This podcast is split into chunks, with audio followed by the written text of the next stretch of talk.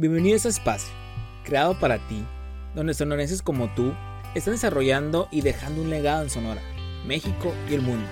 Platicaremos con personas chingonas para conocer a detalle acerca de cómo iniciaron y crecieron en este mundo del emprendimiento, con la finalidad de aprender de ellas y así motivar al talento sonorense a accionar. Esto es Sonora la Rompe. Hoy tenemos invitado a Luis Calarios. Así es, él es consultor y conferencista de marketing digital. Se especializa en remarketing, inbound marketing, marketing de contenidos, SEO y Google Ads. Él también es CEO de miwatts.app. Ha capacitado a más de 3.000 empresas en todo México. Su carrera es ingeniería en sistemas egresado por el TEC de Monterrey. Él cuenta con tres historias de éxito en la página oficial de WhatsApp y también es mentor de Startup México. Acompáñenos a ver este gran episodio de un emprendimiento literalmente de cepa.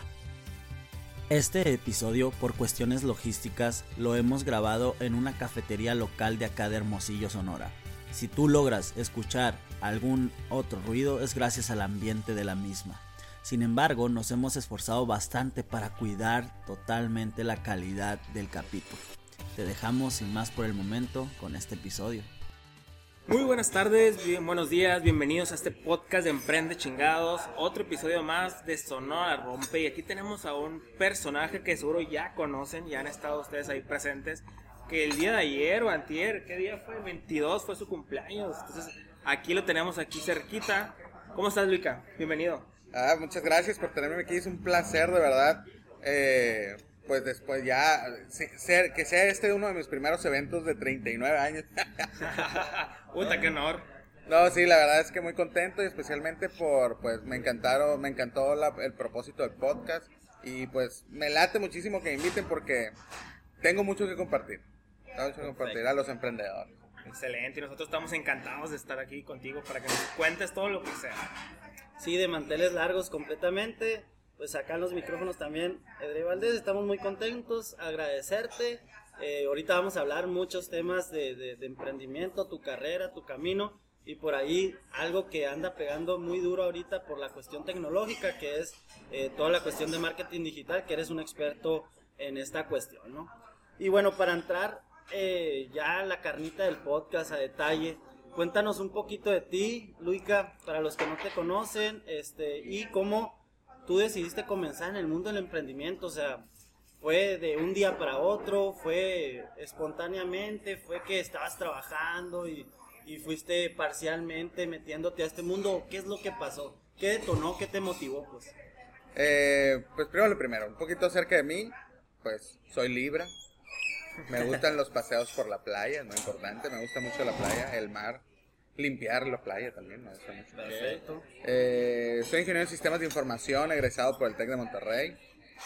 Eh, duré como ocho años en la carrera. Eso es algo que muy poca gente sabe, que eh, empecé en el TEC, luego me fui al ITH, dije, Dios mío, qué difícil, me volví al TEC. Mi carrera en el TEC se, me hizo mucho, digo, en el ITH se me hizo mucho más difícil en el, ahí, y me volví. Dije, no, no, no, es más administrativo ahí en el, en el TEC. Eh, pues fíjate, desde... Yo no conozco otra cosa que no sea el emprendimiento. Puedo, yo creo que puedo, soy de las pocas personas que puede decir que nunca jamás ha tenido un trabajo. Wow, en mis 39 años jamás he tenido un jefe. Eh, no conozco otra cosa, no conozco otra modalidad. Yo creo que para mí sería muy difícil este pues migrar a ese, a ese modelo de, de laboral, ¿no? ¿Por qué? Porque no conozco otra cosa. Es como si como si me quisieran meter, o me tuvieran una isla y luego me sacaron, o, me volvieran a... Bueno, yo creo que me volvieron a meter a la isla solo, porque no le veo muchas connotaciones positivas a, emplearme.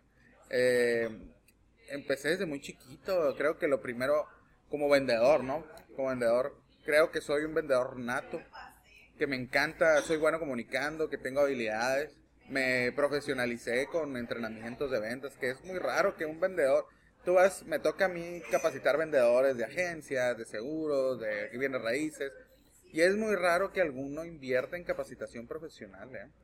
Tengo- Normalmente es como la vieja escuela de que, ok, yo vendo porque aprendí. Porque en tiene talento, Ajá, ¿no? que- talento así como que tiene labio, que tiene, ¿no? Sí. Eh, hice tres certificaciones de neuroventas. Eh, inicié, fíjate, la carrera de ventas en la VM.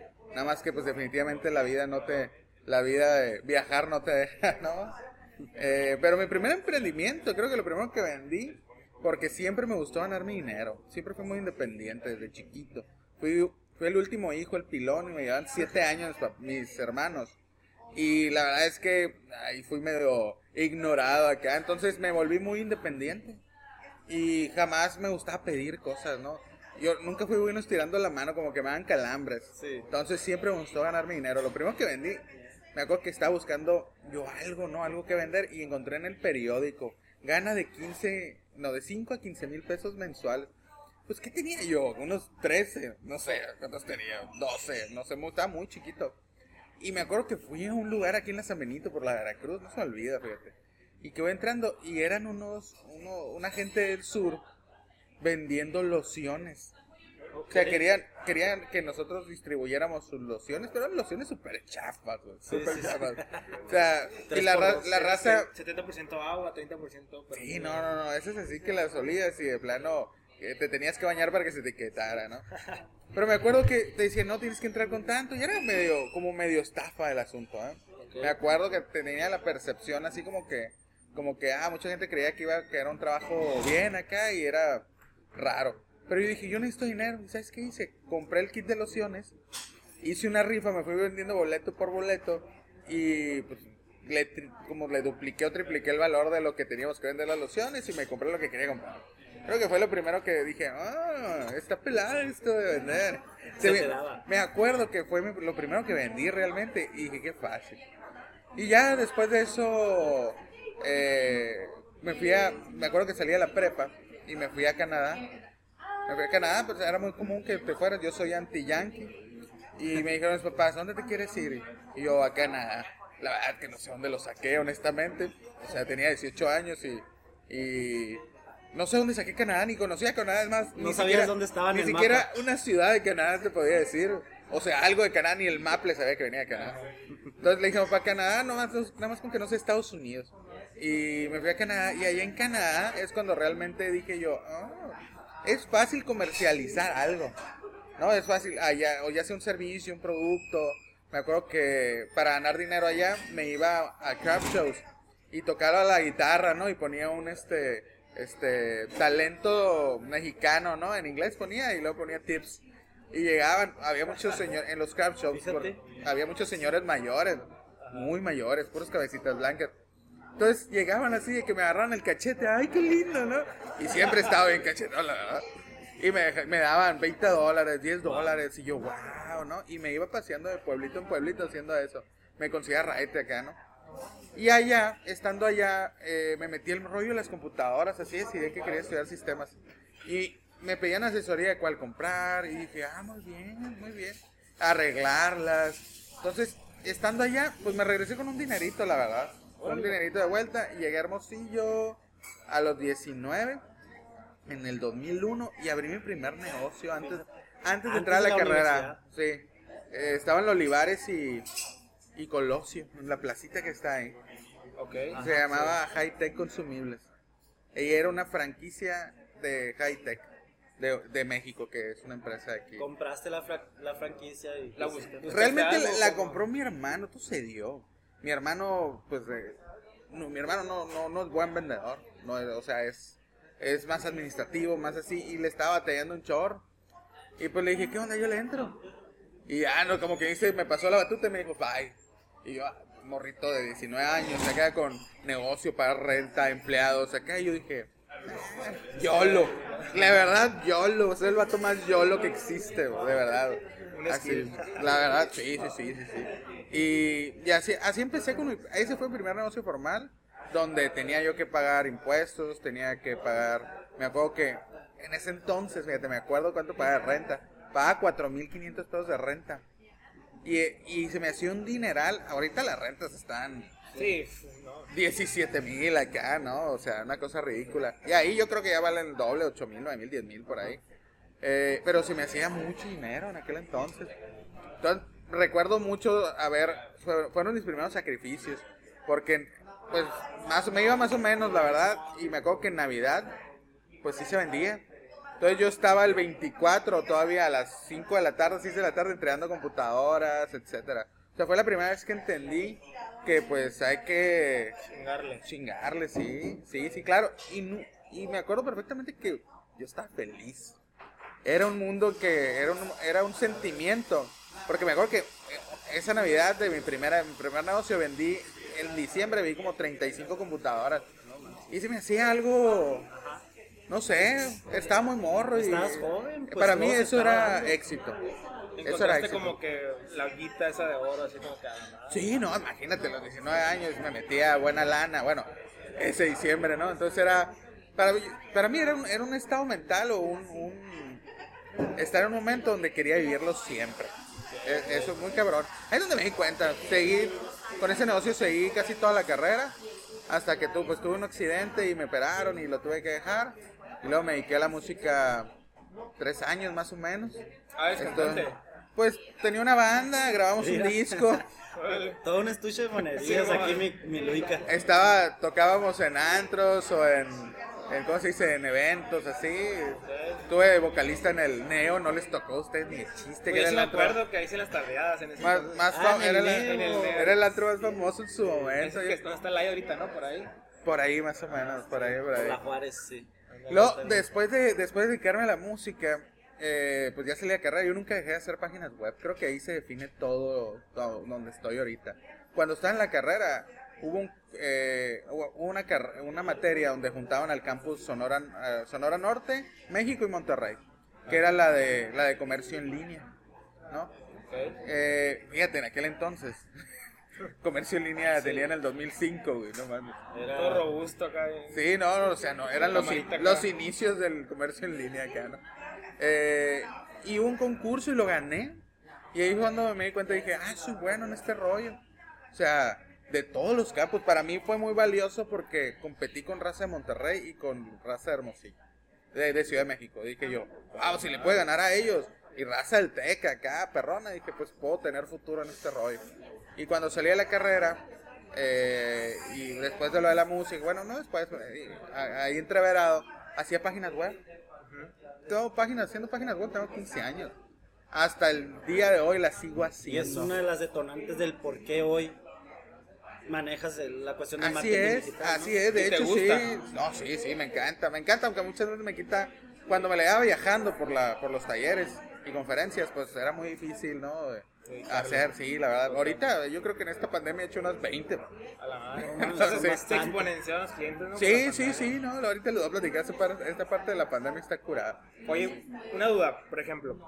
Comentas que desde, desde chiquito empezaste con tu ámbito de emprender y así. Pero tú eso lo viste en alguien, en algún familiar, vecinos o algo, alguien cercano. No, no, no, para O nada. a ti. Fue por instinto. Instinto, sí. Fue 100% instinto, yo no sabía.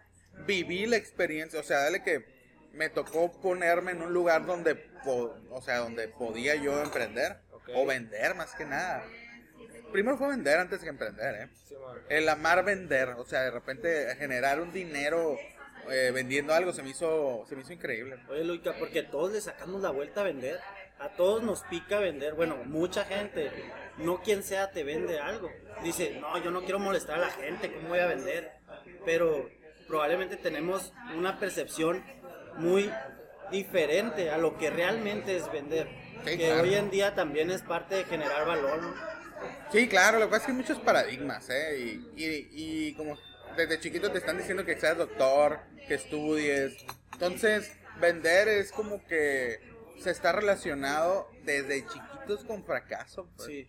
De que te van a decir no y no y no. No, no, no, no, que no te desempeñaste en una profesión. Ah, ok, ya. a, ese tipo de fracaso. La verdad es que eh, yo conozco casos de éxito de que son excelentes o doctores, de hecho un ginecólogo el que me trajo al mundo, eh, era el, el mejor ginecólogo de aquí, pero se metió a las bienes raíces y dejó de... de- ¿Ese doctor? sí. De ejercer. Se le fue mucho mejor. Sí, sí, sí, eh, se hizo millonario, millonario. Es que no está casado, el hecho de que estudies algo tienes que dedicarte Sí. a. Por ejemplo, eh, me ha tocado en mis talleres, que una vez fue un cirujano, eh, neurocirujano, Y me dijo, Luica, mira, podrá ser, soy neurocirujano, me dice, podrá ser muy acá rimbombante mi profesión, y, pero me dice, trabajo en tres hospitales, me dice. O sea, es muy estresante mi trabajo. Quiero aprender a vender en línea para vender equipo médico y poder renunciar a uno o dos hospitales, ¿no? Y nada más agarrar uno y hacer mi profesión, pues el 30% del día, no el 100% del día, pues, ¿no? Y, y, sí lo entendí, porque eh, las ventas es eh, no llevan nada de estrés, pues, ¿no? O sea, realmente eh, cuando logras, por ejemplo, en un e-commerce, ¿no? Generar tráfico y vender, pues sin hacer absolutamente nada ganas dinero, ¿no? Que yo creo que todo mundo quiere hacer dinero sin tanto esfuerzo y con una buena calidad de vida, porque hay gente que sacrifica mucho por mucho dinero, o sea, dice, ah, voy a ganar bien, pero va a ser una pena.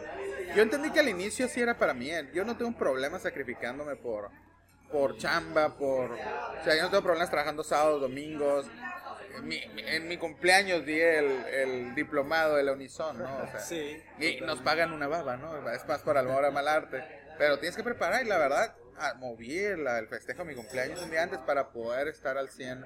Entonces, imagínate, para mí es muy normal, ¿no? No hay fechas importantes, lo importante es el trabajo. Y tiene que ver porque Luica ama lo que hace y pues es como, güey, yo lo doy, me encanta estar dando conferencias, me encanta estar trabajando, me encanta pues estar vendiendo, que al mismo tiempo tú te vas a una conferencia y ahí mismo se está vendiendo, ¿no? Estás vendiendo tu, bueno. Siempre que alguien te está escuchando, te estás vendiendo. Te estás vendiendo. Así es, ¿no? Siempre estás comunicando. Yo no lo vi en ningún lado, la verdad. No, no, no sabía ni que existía, No sabía ni que existía. Y en aquel entonces no había movimientos de emprendimiento. No, no, no, es más, ni siquiera se le llamaba emprendimiento. Sí, era muy raro, la palabra está muy de moda, pero antes...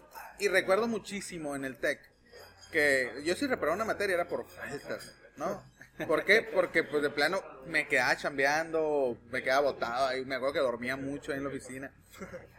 Y, y los maestros se la iban regañándome. Yo como decía yo que qué impresión que esta eh, escuela que que pues manejaba la, la, banderita de ah, nosotros generamos empresarios, te dijeran los maestros, no es que si estás en el TEC no puedes tener un negocio, no puedes trabajar, tienes que dedicarte al TEC completamente. Lo he escuchado varias veces eso. ¿eh? Hasta la fecha, ¿eh? Hasta la fecha todavía.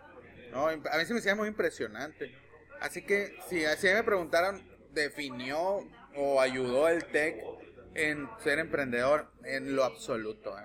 Doy cero crédito a, a la universidad, podía haber estado en cualquier universidad y tuviera, tuviera los mismos resultados. Yo, yo así pienso. Sí te ayuda muchísimo a conocer personas, eso sí, pero pues bueno, también está la calle para conocer personas. Sí, exactamente. Sí, o sea, de verdad, ¿eh? De verdad, yo creo que los contactos más exitosos que he tenido es por por esto, por dedicarme a lo que me dedico actualmente. por platicar tu historia y toda esa parte. Sí, claro. Oye, el marketing digital en qué momento llega? Sí, en toda tu historia. Pues fíjate que, que después de la música con las páginas web, eh, pues la música pues era un hobby, ¿no? Logramos grabar el disco, nos presentamos en varios lados, hicimos nuestra, nuestros este, años de rockstar, mejor que yo siempre he estado llenito, que chetón. Me acuerdo que para, o sea, yo soy bien intenso, ¿eh? Para ahí me dijeron, tú vas a ser el vocalista y la fregada. Eran mis canciones también. Grabamos eh, del 10 canciones del disco, 7 eran mías. En ese entonces me la iba escribiendo, escribí como treinta y tantas canciones. No, lo que no tengo nada que hacer, ni estrés. Tiemblen todos los compositores. Ojalá, si hubiera sido en esta época, hubiera sido bien diferente, ¿no? Porque hay muchas herramientas para, pues para que la gente te conozca, ¿no? Ya pues, ya cualquiera puede empezar a... Sí, sí, sí, lástima, ¿no? Lástima. Dios no le da alas a los alacranes. Entonces, bueno, en aquel... nunca es tarde, ¿eh? Nunca es tarde. Ah, no, sí, claro, sí. No, no, es que la verdad sí es un hobby. En, en, algún momento sí me llegaron a invitar a, colaborar con, con acá gente rock and rollera, así, maciza, pero para mí siempre fue un hobby, la verdad. Nunca, nunca quise más de lo que logramos. Pero en ese entonces de la música, eh, yo seguía haciendo páginas web. Y me acuerdo que pues ya empecé a, a chambear un poquito más duro. Eh, y los mismos clientes de mis páginas web me empezaron a pedir otras cosas, otros diseños. Yo soy un pésimo diseñador pero sí usar perfectamente todos los paquetes de diseño y ahorita ya los de edición, ¿no? Y pues, eh, o sea, me defiendo, me defiendo. Y me empezaron a pedir tarjetas de presentación y yo, pues bueno, te las hago. ¿Qué tan ¿no? difícil puede estar? Sí, te las hago y, Ya y- estoy aquí sentado con tu proyecto. Sí, pues lo más difícil es eh, generar la confianza en un cliente. Ya si te pide otras cosas, dije yo, pues ya es venta segura, nada más tengo que encontrar un proveedor. Y me acuerdo perfectamente que iba, ah, ok, lo primero fueron tarjetas de presentación. Y me acuerdo que fue un negocio que estaba en Luis Encinas. No, no voy a decir nombre porque conozco la tez camarada. pero en aquel entonces, pues sí lo odiaba.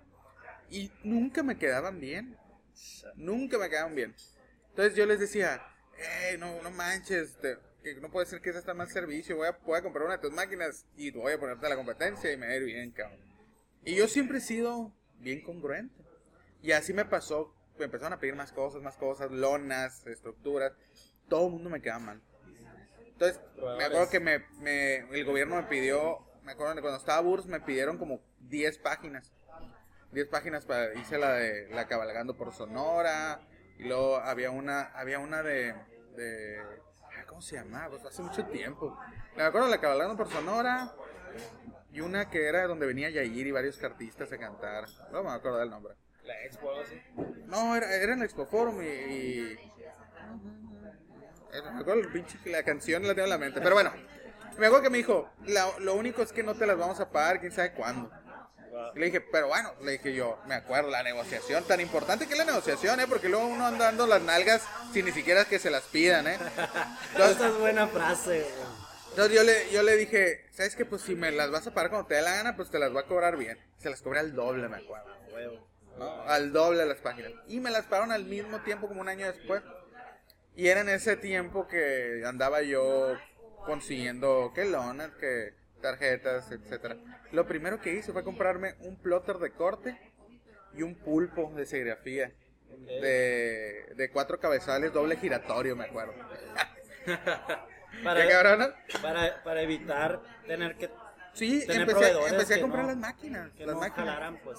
Empecé y empecé negocio se llamaba Dime Proyectos. Dime Proyectos, empecé, me acuerdo, en la, en la- Bien curioso porque el, cuando después, después de que tuve el negocio de computadoras, lo cerré y lo reabrí pero con mi marca. Y me fui a un lugar donde cobraban menos renta todo por la Guadalupe Victoria. Curiosamente ahí volví a iniciar, no en el mismo, sino un poquito más para hacia llegando contra esquina de Loops, que no les tocó a ustedes. Así se llamaba, era un table acá. Yo me acuerdo que daban tarjetitas así en el carro. Ahí contra esquina, ahí inicié otra vez con Dime Proyectos. Ahí era, y pues arreglaba computadoras, hacía páginas web, hacíamos logos, porque contraté un diseñador, me acuerdo. Eh, ya me están pidiendo varios clientes, porque le dije a mis clientes, oigan, ya les puedo hacer esto. Todos absolutamente me dijeron Simón, y me empezaron a pedir todo. Y ahí es donde, pues Dime Proyectos lo abrí en el 2006. Sí, 2006. Sí, 2006. Dimeproyectos.com. Así era la, la, la razón social. Dimeproyectos.com. Ese ese, era el único güey que tenía una página, güey. 2006, güey, estamos hablando, ¿no? Pero no estaba loco, eras original, güey. O sea, No, sí, bien incompleto, diría yo. Y duré 10 años con ese negocio. Al final de, de ese negocio eh, tenía el pulpo, el vinil de corte, tenía un- dos máquinas de impresión de lonas, una de gran formato, una POP que es de alta resolución, tenía para cortar papel, tenía taller de herrería. De repente me, me empecé a hacer de máquinas. Y tenía un negocio muy exitoso de impresión de gran formato, letreros, anuncios luminosos, hasta el 2013, que me entran a robar. Me fui a las fuentes, me fue muy bien, fue el primero que puso la lona 75 el metro, a partir de 3 metros. En el 2010 fue eso. Y uh, era el que más vendía lona al público, sin yo casarme con una empresa. En el, 2000, en el 2012 abro el negocio este de eh, Blue Tie, se llamaba, eh, de manejo de redes sociales en el 2012. Ahí empieza. Ahí inicio, en el 2012, me- porque quería yo ya separarme de la imprenta. Siempre ha sido una chinga la imprenta. Fue, fue muy difícil la transición entre Ah, no, algo sí, físico algo digital. No, no, no, súper, súper porque la imprenta es un negocio como un restaurante que te exige que estés ahí. Y luego Y mucha aparte, desvelada para el... no, es- era muy pesado y aparte como yo tenía muy consentidos a los clientes, todos querían que los atendiera yo, etcétera. Tuve miles de errores en ese, en ese entonces. Para esto, en el periodo que yo era la música, que es, esta parte es muy importante que no se les comenté, eh, era socio de una página que se llamaba Ruta 52. La página de esta Ruta 52 era como una red social y eso fue en el 2003, 2000, 2000 al 2006 si tú quieres. Era una red social. Era pre- antes de Facebook. Sí, sí, sí. que pues tenías, me acuerdo que teníamos, el perfil era muy similar al de Facebook, teníamos el perfil, tenías los amigos en el perfil, este, tenías las fotos ahí en el perfil, muy parecido al de Facebook, ¿no? Tú podías eh, enviar solicitudes de amistad, mandar mensajes entre usuarios, teníamos una sección de fotos que era la más popular, donde, por ejemplo, Facebook necesita ser amigo para que poder ver las fotos de alguien. En esa sección de fotos subías una foto y se iba. Así. Entonces tú podías ver todas las fotos que habían agregado todos los usuarios. Teníamos una sección de foro, que el foro era súper, súper activo. O sea, se creaban foros de tonta y media, sacamos las fiestas, ¿no? Una cosa ridícula. Y eh, el problema que tuvimos fue que teníamos tanto tráfico que los servidores nos costaban, al mes pagamos 6 mil pesos de servidor. Éramos, Después del imparcial, la página más visitada en el noroeste de México. Jalaba bien. No, sí, mucho, hubo muchos niños que nacieron gracias a esa página. Hubo raza, así como, como Facebook, ¿eh? Hubo raza que nos mandaban fotos. Tatuado Ruta 52 No aquí. mames. Una locura, era una locura. El rollo está en que fue la primera vez que yo conocí Google AdSense. Ok. Y metimos Google AdSense, que es la publicidad de Google, en nuestra página. Y me acuerdo el primer mes nos llegó 3 mil dólares. Del tráfico que teníamos. Para conseguir Wow. 3 mil dólares actualmente en una página es, No, no, está- en chino. Para aquel entonces pagaba muy bien. El primer mes llegó eso, el segundo mes llegó 2 mil y cachito. Y de repente iba bajando. En menos de 6 meses ya nos llegaba a 100 dólares. Lo que dijo Google, y en aquel entonces, esto no lo saben ustedes, estaba in- eh, in- Prodigy, ¿no? Ajá. Entonces, todo, todos los usuarios de, de- de Internet compartían las mismas IPs. No había, la IP pública no, no era la misma. Entonces, para Google, eran las mismas personas, la misma persona dando clic en todos los anuncios en la página. Y nos clausuraron la publicidad de AdSense y ya no teníamos con qué mantener el servidor. Yo lo, como yo tenía el negocio este de Dime Proyectos, pues yo seguía pagando. Hasta que me harté que los otros que cabrones no hacían nada, dije, no voy a pagar. Ese, ese es el día que se cayó la página y no volvió a estar en línea. De jamás. verdad, así de la nada. Entraba a Facebook y todavía no. No, no, no, todavía no existía Facebook. Ahí es donde me llamó mucho la atención y viví el rollo de tener una red social. Cuando en el 2012 que, que, que empecé a estudiar, bueno, en 2011, 2012 que empecé a estudiar un poquito Facebook, dije, está fácil esto. Y abrimos Brutai. En el 2013 lo cerramos porque nos entran a robar y me dedico 100% a la imprenta. Pero empecé a capacitar gente de ah, hacer tu página, etcétera, ¿no? O sea, me quedé con tres clientes. Me acuerdo que el primer mes que abrí Blue Tie teníamos 10 clientes. Para el segundo mes ya teníamos 25. Para el tercer mes teníamos como treinta y tantas cuentas.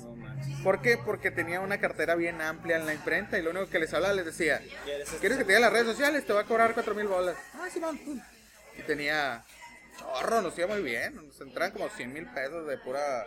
Wow, qué chingón. En- y en ese entonces, ¿no? Y Todavía los no... costos eran mínimos, pues. Sí, sí, sí, no, no, no hacíamos anuncios, me acuerdo. No hacíamos anuncios, todo era orgánico, cuando todo existía el orgánico. No sé, yo creo que ni sabíamos hacer anuncios. Luego ya cuando cerré me metí a, a- empecé a capacitar gente de cómo tenía que llevar sus redes sociales. Y ya cuando cierro, dime proyectos, los cierro para dedicarme a esto que me dedico ahora. La verdad tuve muchos fuck ups que cuando llegue ese momento, de, esa etapa se los platico. Pero cierro yo para dedicarme a, a esto, todo el mundo creía que estaba loco. No, todo, el mundo- todo el mundo creía que estaba loco. Y pues no. La verdad es que ese es un problema del emprendedor.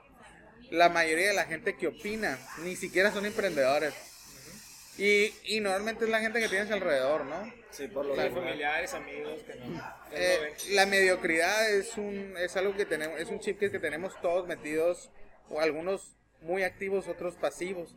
Pero cuando tú quieres destacar o quieres eh, emprender o quieres eh, mejorarte el chip de los demás se activa se activa el chip de la mediocridad.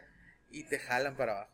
Te jalan te desaniman. Como la metáfora del cangrejo, así es así es este, Oye, Luica, y digamos, ahorita que estamos hablando de, la negatividad de la gente que te jala para que no para que no logres tus metas, o sea, ¿cuáles han sido esas barreras o de qué anécdotas te acuerdas de cuando tú estabas pegando bien duro con tu imprenta o cuando hiciste esa transición a decir, sabes que ahora soy coach de marketing digital?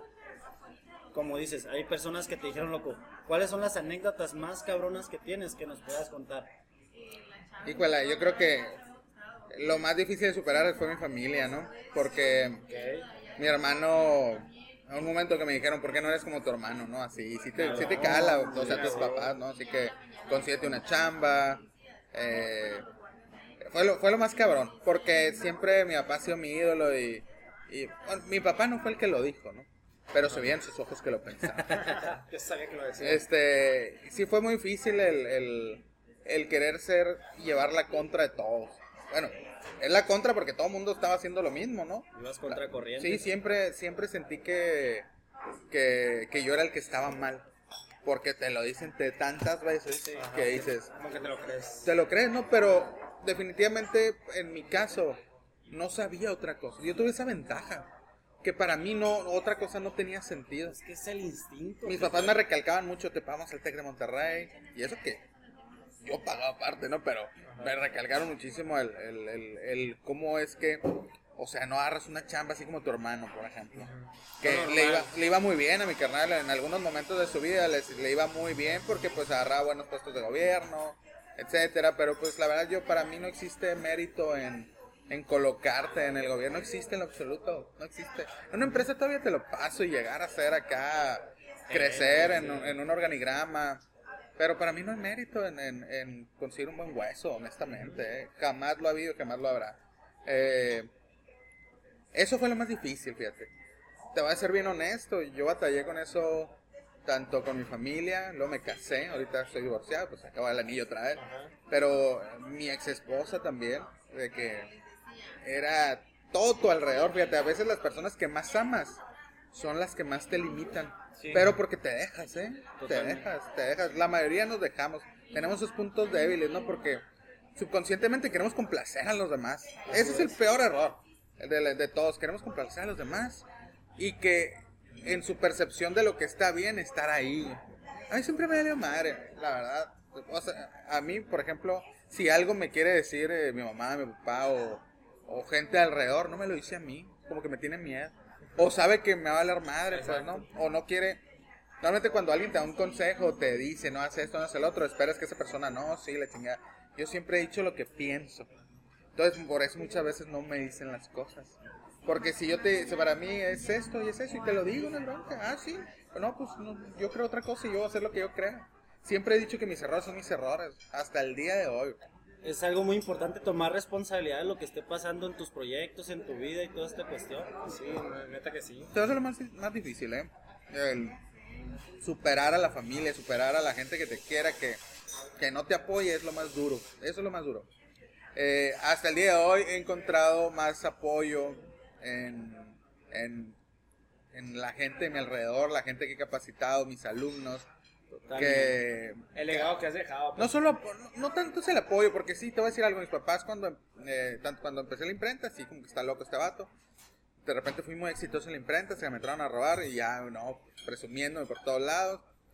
Cambio de giro, está loco este vato otra vez. Pero porque no entienden. O sea, sí, sí, sí te echan, sí te echan porras, sí te apoyan, este, de muchas maneras. Pero realmente no están entendiendo lo que tú haces, porque en tu configuración es de otra. Entonces me dedico a, a- a capacitar, a, a ser a consultor, asesor. Y encuentro mucha gente como yo, que tiene ese chip, eso está incurado. Encuentro gente que me identifico, encuentro gente que entiende lo que estoy haciendo, por qué lo estoy haciendo. Y pues eh, y genero esta comunidad que tengo grande, no tan grande como uno quisiera, pero grande, que pues de gente como tú, eso está bien chingón. Y te vuelves más fuerte, ¿eh? te vuelves más fuerte, te vuelves- crees más en lo que estás haciendo. Te das cuenta que no eres el único y que hay más gente que va Sí, por el camino claro. correcto. Y, y es que al fin de cuentas las personas que han salido de la caja o que buscan hacer algo más distinto por la sociedad o un rubro, un proyecto distinto al que todos hacen, por lo regular son las personas que, que marcan tendencias y al final de cuentas terminamos agradeciendo. Nació Facebook, nació Twitter, nació el Internet, todo pues. Entonces, o sea, bien que nos tiren, pero güey, en un momento vas a estar ahí resolviéndole una necesidad a alguien. Sí, claro, sí. No, lo que pasa es que eh, ya cuando tienes, yo siempre he dicho, yo soy un colchón muy miado. o una cachorra muy apedreada para traerlo aquí al, al norte, ¿no? Este, ya llega un momento en que tienes tantas, tantas herramientas tanto en aptitudes como conocimiento, que esas trabas que les platicaba al inicio, esas paredes con las que se pone un emprendedor, se, se, se pega un emprendedor, ya, ya hasta sabes qué tanto te van a hablar y cuánto van a pasar y sabes cómo darle la vuelta, brincarlas. O sea, con, el tiempo, la verdad, con el tiempo a mí me pasó, pues, está demasiado chiquito cuando empecé. A veces he sentido que, que soy un emprendedor empedernido, ¿no? Empedernido.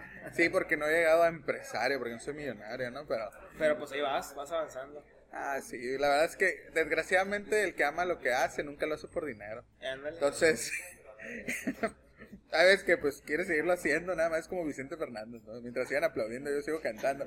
Igual yo, no hay bronca que no me paguen. Entonces siempre he tratado de que mis talleres, mis servicios sean accesibles para todo el mundo y más para los emprendedores como yo. Oye, y por ejemplo, de crear, ahorita que hablamos de que nada y todo de crear, estuvimos revisando obviamente pues en tu página y todo. ¿Tienes algo que se llama mi WhatsApp? Algo así. Mi WhatsApp se llama. Mi, WhatsApp, pero inteligentemente compramos aluminio.app. Ah, Les va a contar, oh, esa es muy buena historia. En el, ahí lo tengo en YouTube, en el 2016 fue casi a los seis meses, siete meses que me empecé a dedicar a esto, porque este mes cumplo cuatro años dedicándome a esto. Eh, en el 2016, eh, me acuerdo estaba, yo daba mis talleres ahí en Galo Group, ahí en Navarrete, y pues ahí me quedaba, la verdad nos quedamos ahí.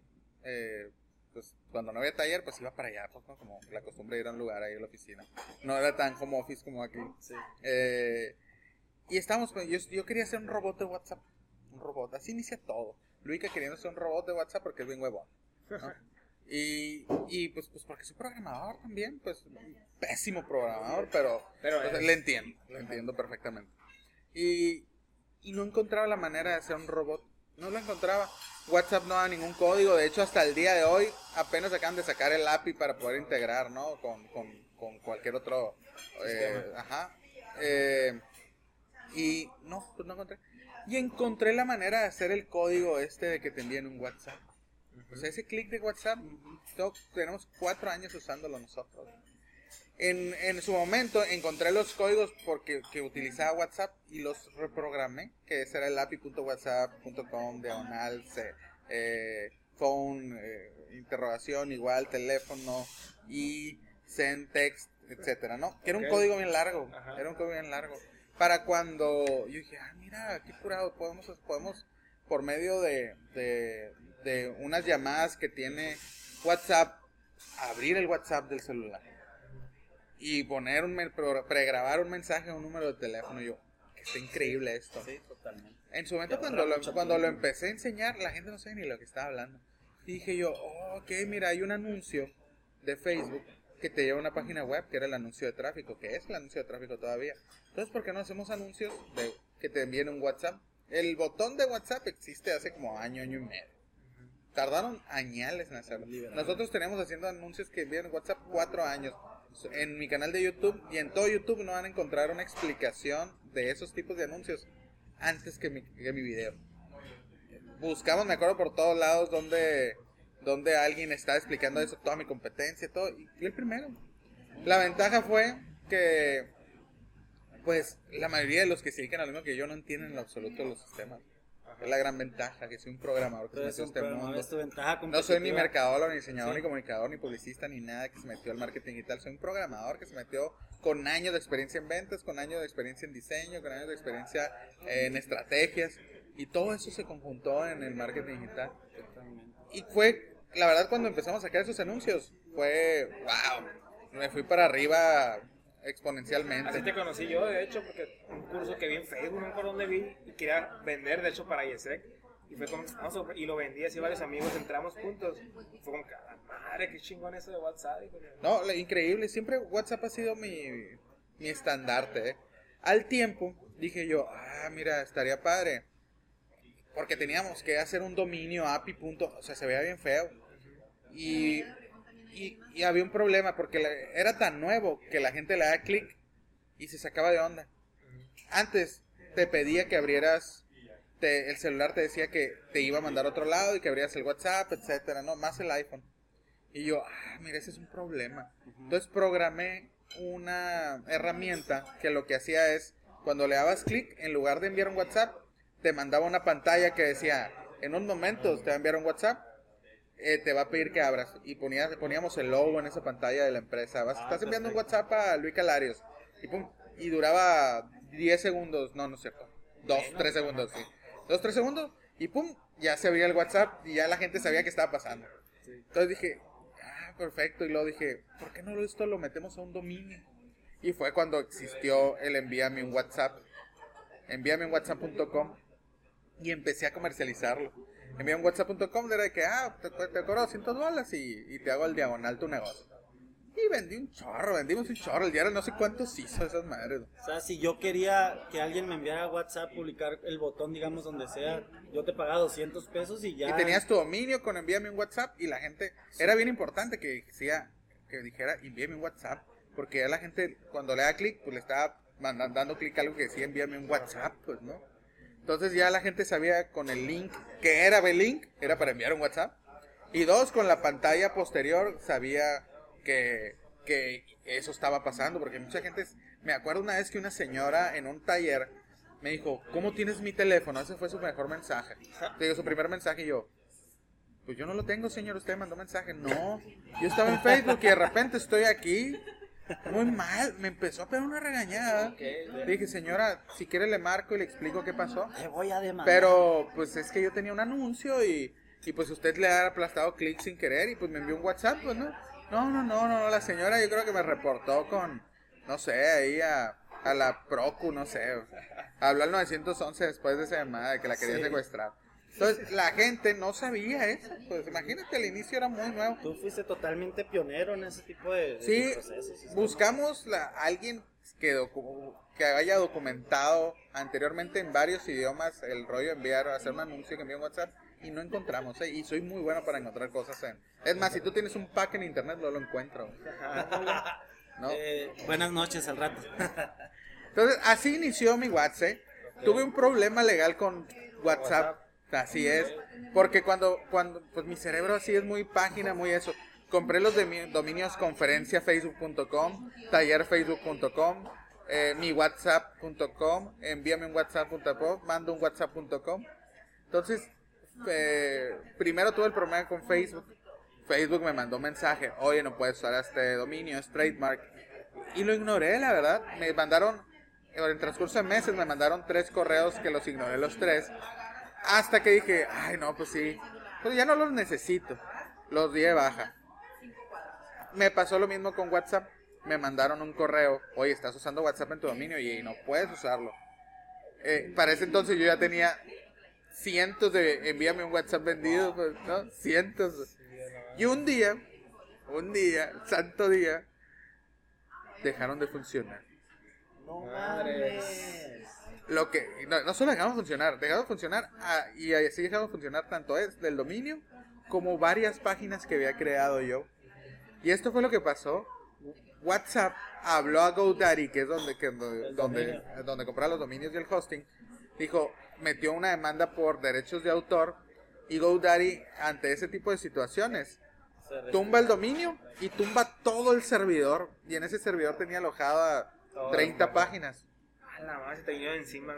Servidor que al día de hoy sigo pagando para poder recuperar y sigo sin, sin poder recuperar las páginas, sin toda la información que tenía dentro. ¿Lo volviste a hacer? Entonces, Tuve que volver a hacer muchas páginas, hay unas que ya estaban caducas o así. Tuve que volver a hacer todo, no, no, no, no, no. Me acuerdo. Es un buen fracaso. No, de- compré otro dominio que era mandamensaje.com, algo así, ¿no? Varios dominios aquí. Envíame un WhatsApp. Así, así, de hecho así fue, así fue migrando Así todo el empezó. Envíame un WhatsApp.com. De hecho, mucha gente lo sigue usando ese. Ajá. No lo he deshabilitado, cosa que debería de hacer, ¿no? Porque ya les dije hace un año, voy a deshabilitarlo, tienen que comprar mi WhatsApp. Pero bueno, como estamos todavía en mi WhatsApp en, en ese periodo de aprendizaje, pues todavía no nos ponemos acá sangrona. Pero bueno, todo bien. De en friega eh, teníamos un respaldo de todo el tra- de todos los dominios, más o menos, y volvimos a crearlos en un día, el día de la y yo, me acuerdo, y pasarlos a todos los que tenían. Pero al mes, dos meses, otra vez para abajo. Ahí está en Guadalajara, me acuerdo. Otra vez para abajo. Y, y no era el dominio, yo creí que era el mismo problema. Lo que pasa es que en nuestro código teníamos un redirect. Es, es- es un JavaScript que lo que hace que es que llegas a una página y te redirige a otra. Y eso se considera para Facebook malicioso. Porque la gente entra a uno y le mandas a otra. Eso lo puedes hacer para mandar a la gente a, a páginas porno, a páginas... eh, o sea, tú emergentes y eso. o ¿no? sea, así es, para páginas donde un chorro de clics y la fregada. Entonces Facebook no le gustó y eh, clausuró mi dominio, envíame un WhatsApp. No, güey. No lo podías poner en tu publicidad, entonces ¿de qué servía? De hecho, en Insta, si lo ponías en Instagram como, como link de perfil, no te dejaba usar las funciones de Instagram. O sea, no, nos clausuraron gachos, ¿no? Todo. O sea, sí. Entonces tú te- tuviste que buscarle salida. Así es, yo, a la, ma- a la mar. Para ese entonces yo ya me había ido a Guadalajara a crear un- una herramienta. Yo eso me fui a Guadalajara. Me fui, dejé así, dije, me voy a ir en, mayo y me voy a ir a buscar crear mi herramienta. Siempre fue mi sueño. el, el tanto tener mi propia herramienta, porque eso es lo- mi especialidad, las herramientas de marketing. Y, y tener una herramienta que generara dinero solo. Sí, totalmente. O sea, eso me- residual. Así es, siempre fue un sueño. Y, y no cualquiera, sino algo mío, porque pues tú puedes meterte a un chorro de empresas y que manejan residuales, pero te hace rico a la empresa y, te- y medio te hace rico tú, ¿no? Sí, O totalmente. sea, y nunca es tuyo. Entonces dije, yo quiero algo mío, mío, mío, mío, creado mío, no, mi residual, que todo el 100% sea mío. Y pues me fui, me gasté todos mis Te ahorros. de todo para poder crear. Ahí va la locura otra vez, pues no, el Luica loco otra vez, El ya por fin te está yendo bien aquí. eh, la verdad, el primer año que me empecé a dedicar a esto de las redes sociales, o sea, ya gana lo mismo que la imprenta con 14 empleados, pues, ¿no? O sea, sí, me fue muy bien, muy, muy, muy, muy bien. O sea, me reía solo. Pero se me metió la idea, ya había llegado a ese punto. Me hago que dije, ah, quiero sí, yo, dijiste. Quiero yo a los tres años ya estar viajando por México, dando talleres, se me hacía algo de sueño. Lo hice en menos del primer año, me acuerdo. La primera gira fue eh, León, Querétaro, Irapuato, San Luis Potosí. A San Luis Potosí nunca fuimos. Nos quedamos en las primeras tres ciudades de cinco o seis que eran, pero por burros, porque no, no sabemos qué hacer muy bien, pero fue bien. Este, y ya me iba bien y ahí va Luis otra vez a arriesgarse, a ponerse ahí a, a desarrollar su herramienta y dejar los, dejé los talleres un año. güey. Un año, junté lana, me fui y no era mucha lana. güey. O sea, realmente allá en Guadalajara tuve que agarrar dos, tres proyectos para poder solventar mi vida, ¿no? Y pues mi hija, o, sea, o sea, mi hija, eh, mandar dinero, así como valero. Pero vivía como monje chaolín, ¿eh? De verdad, todo un año. Vivía en un departamento más chico que donde estamos ahorita. ¿eh? Mucho más. No, no, no. Esto es grande. Era- estudios. Sí, así, sí, sí, era. Esto es grande. Sí, ese no, igual, pero así angosto, Reducido. ¿no? O sea, viví con lo mínimo posible, ¿no? O sea, y todo invertido en, la- en mi WhatsApp, así. Cosas que una- el emprendedor. Era una locura. Entonces, en los nombres, ahí salió, quería el nombre cortito. Y dije, mi WhatsApp, no, pues mi WhatsApp está bien, me gusta. Y vimos si el dominio dijimos, ah, vamos a sacarle la vuelta. Pues se llama mi WhatsApp, no se llama mi WhatsApp. Entonces dije, compré el punto .com y compré el punto .app. Y cuando lo ponías decía mi WhatsApp, pues yo no tenía la culpa que dijera eso. O sea, una cosa es cómo se lee y otra cosa el nombre registrado. sí. Sí, sí, sí, no, no puede hacerme la de todo sí que WhatsApp. a veces estuvo bien Qué, interesante. qué- qué buena historia. Oye, Luica, y para irle dando cierre al, al- al episodio, dinos qué, qué Recomendaciones. co- recomendaciones, consejos puedes tener para los emprendedores, pero que digas tú, estos tres siento yo que me han llevado a donde estoy ahora. Mira, a lo mejor podría decir eh, particularmente que me funciona a mí, pero tiene mucho que ver con los talentos o los defectos de cada quien, ¿no? Eh, a mí me hubiera gustado hacer miles de cosas diferentes, miles, digo. Muchas veces sí llegas a lugares, ¿no? Cuando te dedicas a esto del emprendimiento, sí llegas, sí tienes éxito, sí ganas lo más o lo que tú quieres ganar, o a lo mejor si tu meta es hacerte multimillonario, pues puedes llegar ahí. Pero creo que es muy importante, si haces las cosas bien, es el tiempo que tardas. Por ejemplo, yo tengo tre- oh, 39 años ahorita. Eh, duré 10 años con la imprenta y creo que fueron 7 años de más o 5 años de más que duré con ella. Eh, por necio, muy necio. O sea, a veces que mi, mi, mi, ¿cómo se dice? Mi habilidad, mi don, era mi mismo efecto. no, no entendí. Era muy difícil para mí escuchar a los demás porque no tenía nadie quien escuchar. Ojalá hubiera tenido un mentor que me dijera, Ya cierra, güey, ya murió, güey. O sea, porque murió varias veces y le, le di CPR y la resucitaba en base a esfuerzos inhumanos, ¿no? Entonces hay que saber cuándo cortar un proyecto que no te va a funcionar, hay que tener ese estómago para hacerlo. Yo, ese fue uno de mis errores más grandes. Creo que acercarte de gente que sabe. Ahorita me ha tocado con muchos empresarios grandes en proyectos que estoy trabajando actualmente que manejan consejos, que es un grupo de personas externas a la empresa con mucha experiencia, muy chingones que te dicen si sí o si no, cómo vas, así es, ¿no? Es un consejo directivo. Mark Zuckerberg lo acaba de hacer para Facebook, ¿no? Eh, donde pues ya él dice, yo soy muy chico ya, pues, para esto. Yo soy, o sea, ya, ya, ya es demasiado grande este proyecto que yo tengo, hay que tratarlo como tal. Esa es una, rodéense de gente capacitada, ¿no? Eh, inviertan en, usted, en, en ustedes mismos, eh, en capacitaciones, capacitaciones de nivel, de alto nivel, ¿no? O sea, si no están aquí en Hermosillo, en la ciudad en donde están, búsquenlas por todo el mundo búsquenlas, porque la única manera de darnos valor es con nuestro conocimiento. Más ahorita que vivimos en, en la, en la era de la información, el que tenga la mejor información te va a hacer caminar más rápido eh, este tu emprendimiento, el recorrido que tienes que hacer lo va a hacer más rápido. Yo siento que lo hice muy lento. Yo sí, yo Se honestamente te hace difícil. Sí, muy lento porque tengo más de la mitad de mi vida dándole bien duro, pues. Dándole. Tengo, ya llegué a los 39 y digo, Dios, yo empecé a los 18, ¿no? Entonces ya tengo 21 años dándole bien duro, pero bien duro a nivel, a, a- nu- nunca de manera mediocre, pues. Siempre bien intensamente como soy yo. Y era, y, y si hubiera tomado otras decisiones, si me hubiera capacitado desde antes, si hubiera tenido, buscado, buscado gente con experiencia. Ahorita, ahorita siento que están bien a la mano de mí. Pero en, en mi momento no, no sabía ni para dónde ir. Ojalá hubiera tenido esa gente con experiencia que me dijera, vas bien, vas mal.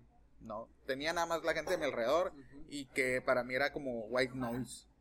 Que no me escuchaba, "Shh", que ya no los escuchaba.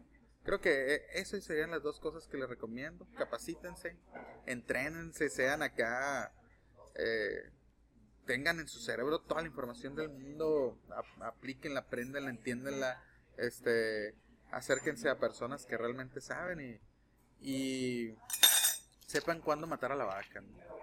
Yo creo que eso es lo- bueno. Sí, creo que eso es lo que, ¿no? No, realmente en cuando, cuando digo busquen a gente eh, que sepa, cuando alguien les dio un consejo, vean qué ha hecho esa persona. No se ríen por las emociones, ni por- vean si es la persona indicada para darte ese consejo. Yo creo que eso pasa mucho, porque lo escuchamos de consejos de nuestras novias, de nuestros papás, de nuestros hermanos, de nuestros amigos, que no están calificados para dar en el ese consejo. contexto, Sí, así es. Que no te entienden, que nunca jamás han emprendido. Mira, fíjate, tiene una- si una persona da un consejo, di, lo consideras exitoso, tiene un negocio exitoso, emprendió. No, bye. O sea, se agradece, pero vale. No es un consejo, es una opinión lo que te está dando. Exacto. Por eso me gusta a mí el marketing digital. No hay opiniones, solo números. Ándale, todos se miden números. Oye, Luica, y ahorita actualmente, ya como para ir cerrando el episodio que está, ahora está bien bueno, ¿qué es lo que haces tú actualmente? ¿Qué es lo que tienes? Ya platicamos algunas cosas. Me gustaría que nos platicaran más a la audiencia. ¿Cuáles son tus servicios? ¿Cuáles son tus tus productos? proyectos. Todo lo que quieras. Eh, pues primero que nada, eh, la, mi bandera de este año es mi Watts. Seguimos desarrollando y mejorando mi Watts. Nos ayudó mucho esta pandemia para hacerlo. Eh, mi Watts es una herramienta de remarketing. ¿no? Te da llamadas a la acción, está muy padre. Tenemos alrededor de 700 suscripciones. Eh, sin publicidad, la verdad, eso es muy, muy impresionante. Es muy, muy buena herramienta, muy rara vez alguien si entra a mi WhatsApp se sale de mi WhatsApp. Es como, como Fight Club, ¿no? Pero ahora sí tienes que hablar de mi WhatsApp. si entras a mi WhatsApp, sí tienes que hablar de mi WhatsApp. ¿no? Este, eso sería la, la principal. Eh, yo me dedico a, a- a conferencias, a dar capacitaciones, eh, asesorías. Ahorita está parado por lo de la pandemia. Eh, sí he dado asesorías así chicas de seis personas cuando mucho. O diez creo que acabo de dar hace un poquito. Eh, conferencias pues puras virtuales, la verdad, como extraño dar conferencias presenciales. Es lo que más extraño de todo. Pero ahorita estoy agarrando proyectos, estoy trabajando actualmente hice el proyecto de marketing, hago proyectos de marketing, no llevo redes sociales, eso. Llevar redes sociales es un ancla para mí, porque esto se va a acabar y yo voy a volar. Lo que sí puedo hacer es hacer un proyecto de marketing. En un proyecto de marketing yo evalúo las variables del marketing, tus objetivos, eh, las herramientas que estás usando, el contenido que estás usando y la estrategia que estás usando para llegar a estos objetivos. Y te la desarrollo con un plan de trabajo donde te digo... Campañas así, algo por el estilo. Campaña, la campaña es una herramienta que utilizas para, para, para llegar a un objetivo, ¿no? Eso destazo lo que es el, el, el marketing. Eh, ahorita mis clientes actualmente, tengo dos clientes en Estados Unidos, uno en Chicago, otro en Tucson. Eh, aquí en Hermosillo tengo dos, tres clientes. Te- estoy trabajando con el laboratorio Genolife desde antes de que empezara la pandemia. Y hemos vendido más de 10.000 pruebas COVID, ¿no? 10.000 pruebas COVID. Y aparte, pues todos los demás servicios, ¿no? Ajá. Eh, pues estoy trabajando con el viejo Nagre, que muchos lo conocen. Ahí, Eh, ahí vi que es- eres CMO, Ajá. es toda la cuestión de marketing. Así ¿Cuál- es. ¿Cuáles son, o sea, cómo lo conociste? ¿Por qué estás trabajando con él actualmente? Lo conocí por gracias a que su hijo y su, su nuera entraron a un taller mío. Ok. Eh, el hijo del viejo Nagrio es mi socio en mi Watts. ¿no? Eh, de ahí inició toda una, una gran amistad. Si entras a un taller mío, de verdad, eh, mis mejores amigos son personas que han entrado a mis talleres. eh, gente que adoro, estimo, etcétera. Si entras a un taller mío, es muy común que sigas la comunicación por toda la vida. Pues, ¿Por qué? Porque yo voy a ser tu maestro de redes sociales, tu maestro de marketing. Entonces, pues eso genera amistades, pues, ¿no? Claro. Así lo conocí, le dije, presenta a tu papá, lo quiero conocer, y desde entonces su papá y yo nos enamoramos, y, y, pues eh, trabajamos juntos desde entonces, somos socios. Eh, también trabajo para, para la funeraria de San Martín, Acaba, acabo de agarrar el proyecto de la arquidiócesis de Hermosillo, me pidieron que hiciera la campaña El Diezmo Digital, así como la transformación digital de la iglesia. No, la verdad es que muy buenos proyectos, muy divertidos, y, ¿cómo se dice? Se- seguimos, vamos a estar todo este año aquí en Hermosillo. Ahí si alguien se le ofrece algo, me manda WhatsApp. Excelente. ¿Tus redes sociales? Luis Calarios en todas mis redes sociales. Pongan Luis Calarios en Google con C, L-U-I-C-A, Luica, de Luis Carlos eh, Larios. Y pues me van a encontrar, es, es muy fácil encontrarme. Perfecto. Pues perfecto, pues qué buen mensaje, qué buena información. Yo creo que podemos seguir platicando y platicando y más información. Luego podríamos sacar el segundo episodio de Luis es. más adelante. Mi viaje a Silicon Valley, ese está padre. Ah, ese va a ser el siguiente episodio. Ah, es cierto, yo estoy siguiendo las historias. Está, estuvo muy bien bueno. fregón, muy, muy fregón. Pero pues está bien largo, ¿no? Ya están. Pues vamos cerrando entonces, agradecerte otra vez Luis Calarios por tu tiempo, por ponernos en tu agenda. Este, pues aquí tienes amigos y colaboradores para cualquier cosa que necesites. Así ¿Y es. algún otro comentario? No, pues muchísimas gracias y pues espérenlo. Esperen los nuevos proyectos. Ahí ya están sus redes sociales. Nuestras redes sociales es Emprende Chingados en Instagram. Y también pues Edrey Valdés, MX MX. y Eduardo Díaz, ¿no? Así es. Bueno, nos vemos en otro episodio de Emprende Chingados con Sonora La Rompe. Ánimo, nos vemos. Bye. Ay.